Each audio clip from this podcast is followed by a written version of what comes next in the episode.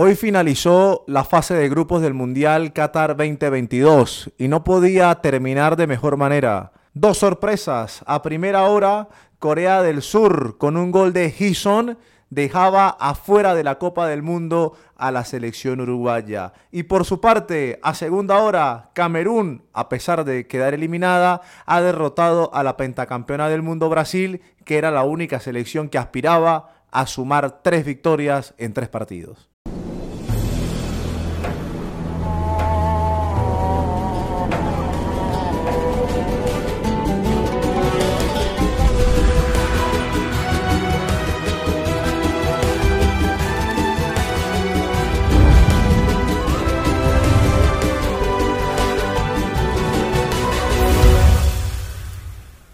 Corea del Sur se convirtió en la segunda selección asiática en avanzar a octavos de final. Hoy la sorpresa fue derrotar 2 a 1 a Portugal en un encuentro que preveíamos por la manera que inició que terminaría en goleada.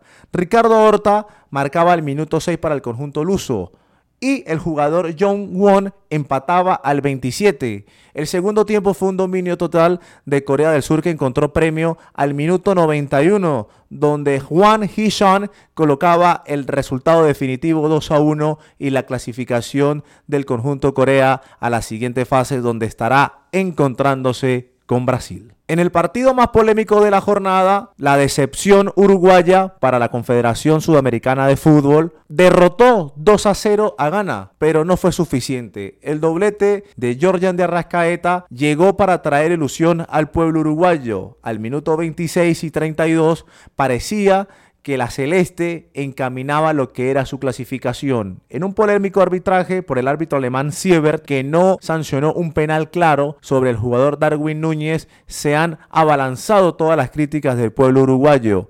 Hay que recordar que también en el transitar del partido, el guardameta Rochet fue figura por atajarle un penal a André Ayeu. Se ha quedado eliminado Gana ha quedado eliminada Uruguay en una de las grandes debacles del fútbol sudamericano en cuanto a las esperanzas puestas en la selección uruguaya. Camerún derrotó 1 a 0 a la selección de Brasil. Primera vez en la historia que un equipo africano le gana a la pentacampeona del mundo en dicha copa. Brasil colocó suplentes pensando netamente lo que sería su presentación en la próxima llave. Podemos llegar a decir que en el transitar del partido fue superior, pero apareció la figura del guardameta Epasi para evitar llegadas de Gabriel Martinelli, Gabriel Jesús, el jugador Anthony y lo que pudo llegar a ser el jugador Bruno Guimaraes. El orden, la paciencia, el pundonor, el amor propio de los Leones Africanos consiguieron el premio en las postrimerías del partido. Tras un gran centro del jugador Mbekeli que encontró en medio de los centrales brasileños al jugador Víctor Abubacar, capitán, que con un golpe de cabeza estaría definiendo al palo izquierdo de Ederson. Camerún se retira con todos los honores. Quizás las aspiraciones eran, eran más altas, pero también dependía del partido Serbia y Suiza.